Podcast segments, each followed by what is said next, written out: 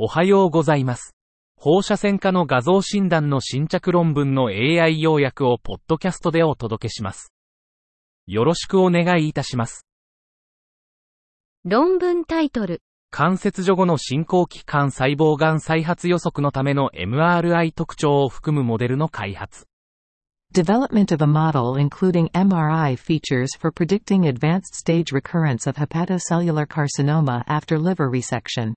肝細胞がん HCC の再発リスク予測モデルを開発する目的で、2011年12月から2021年4月までの初期、中間期 HCC 患者532名、中央値年齢54歳、男性465名を対象に MRI 特徴を含む後ろ向き研究を実施。訓練セット302名、テストセット128名から、血清高中玉数、10キャレット9マイリットル、主要サイズ、センチメートル、MRI 動脈層造影の比率が高リスク因子として同定。危険比1.16、3.83、P 値、001、02。開発モデルは、既存のステージングシステムよりも進行期 HCC 再発予測に優れており、2年 C インデックス0.82。高リスク患者は低リスク患者に比べて全ステージ無再発生存期間、RFS、進行期 RFS、全生存期間が低下、P 値、001、02。血清高中玉数、主要サイズ、MRI 動脈層造影比率を組み合わせたモデルは、HCC の進行期再発を予測し、高リスク患者の同定に有効。論文タイトル、国際早期肺がんアクションプログラム ILCAP の20年追跡調査。A 20-year follow-up of the International Early Lung Cancer Action Program, E IELCAP. 1992年から2005年にかけて、国際 LCAP、ILCAP は31,567人を年次定線量 CT スクリーニングに登録。2006年、ILCAP は初回肺がん診断者484人の10年肺がん特異的生存率が80%であると報告。本研究は、1992年から2022年の ILCAP コホートにおける20年肺がん特異的生存率を更新。89,404人の参加者中、1.4%が初回肺がんと診断され、10年生存率は81%、20年生存率も81%であった。病理学的 T1AN0M0 肺がんの181人では、20年生存率は95%であった。論文タイトル、肝細胞がんの画像誘導治療に対する走行予測のための機械学習の利用。Using machine learning to predict response to image-guided therapies for hepatocellular carcinoma. 介入腫瘍学は、肝細胞がん、HCC、治療のための画像誘導化の最小侵襲治療が進展。現行の HCC 臨床ステージングシステムは、治療選択の最適化に限界がある。病気の多次元的側面を含む新しいスコアリングシステムの必要性。画像ベースの方法、ラジオミクス、AI が多次元データの自動抽出、処理に利用される。機械学習、ML は AI の一分野で、最小侵襲画像誘導療法後の HCC 治療反応予測における可能性を概説。論文タイトル、未来は明るい。脂肪肝疾患に対する定量的 US の進化する役割。The future is beyond bright, the evolving role of quantitative US for fatty liver disease. ナフルの評価には従来、侵襲的で高コストな非焦点性肝生検が用いられていたが、サンプリングエラーの問題がある。MRI と超音波、US はナフルの非侵襲的評価に有望であり、特に US は低コストで広範囲の患者に適している。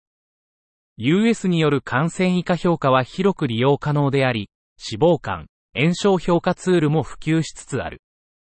シアーウェーブエラストグラフィー、ドップラー分光イメージングなどの US 技術は臨床で使用されている。新しいチャネル、高周波データ解析法は実験段階だが、将来的な応用が期待されている。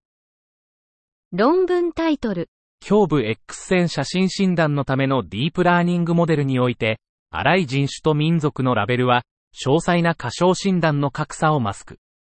Coarse race and ethnicity labels mask granular underdiagnosis disparities in deep learning models for chest radiograph diagnosis. 本号に掲載されているニコリックの社説も参照してください。論文タイトル。室外骨外側脱臼のデュアルエナジー CT。Dual energy CT of lateral patellar dislocation. アブストラクトが提供されていませんでした。論文タイトル。腎結核による水腎症を伴う孤立腎に対する超音波ガイドした経皮的腎瘻増設術の適用。Application of ultrasound guided percutaneous nephrostomy in the treatment of a solitary kidney with hydronephrosis due to renal tuberculosis. 目的、結核性腎不全による単腎水腎症の超音波ガイドした経皮的腎瘻増設及び腎瘻チューブ交換の有効性評価。方法。2011年1月から2022年12月までの単腎水腎症患者の臨床データを後ろ向きに分析。結果、32例の平均年齢44.1プラスマイナス16.9歳、成功率100%、血清クレアチニン尿素窒素低下、合併症少数。カテーテル留置平均56.7プラスマイナス36.2ヶ月。腎瘻チューブ交換344回、自己管理可能。結論、高成功率、低合併症で腎機能改善、結核性単腎水腎症治療に有効。論文タイトル。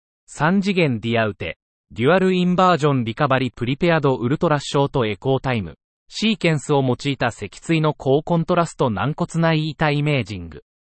High contrast cartilaginous endplate imaging in spine using three-dimensional dual inversion recovery prepared ultrashort echo time, 3D DIR UT, sequence.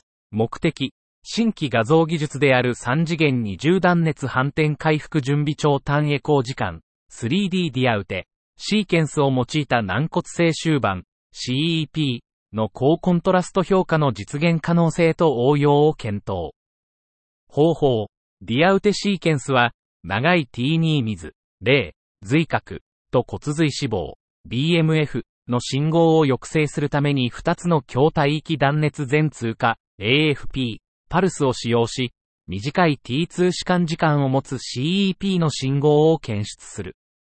結果、無症状ボランティアでは、ディアウテシーケンスは CEP と BMF、カーセップ BMF、19.9プラスマイナス3.0、CEP と NP、カーセップ NP、23.1プラスマイナス1.7、間で他のウテシーケンスよりも優位に高いコントラストノイズ比を示した。ピーチ、0.001。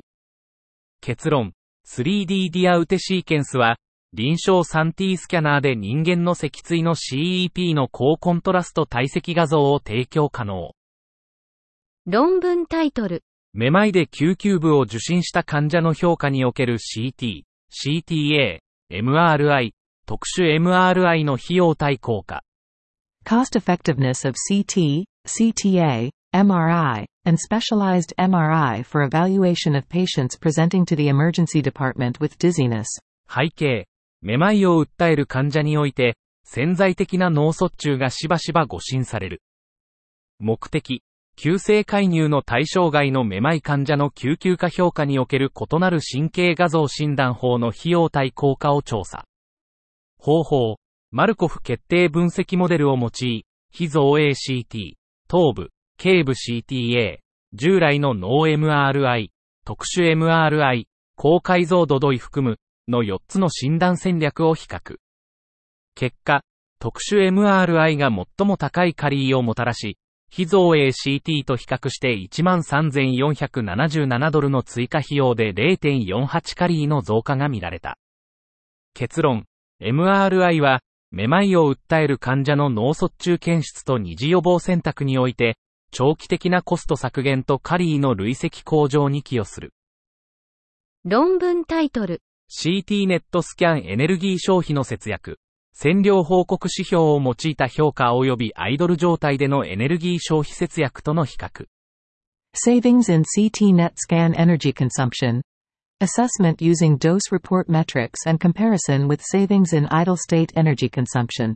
CT スキャナーのネットスキャン状態のエネルギー消費量は、DLP と高い相関、R キャレット2イコール0.87を示し、クトディボルトも高い相関、R キャレット2イコール0.89がある。1年間の患者データを用いて DLP からネットスキャンのエネルギー消費量を推定すると、アイドル状態のエネルギー削減の方がネットスキャン状態よりも国内での年間エネルギー節約量が約14.9倍大きい。4043万 7870kW 時対270万 4000kW 時。CT のエネルギー節約は、ネットスキャンよりもアイドル状態を対象とするべきである。論文タイトル。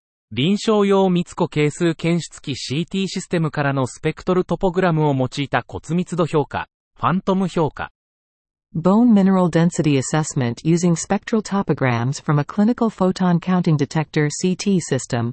A phantom evaluation. アブストラクトが提供されていませんでした。以上で本日の論文紹介を終わります。お聞きいただき、ありがとうございました。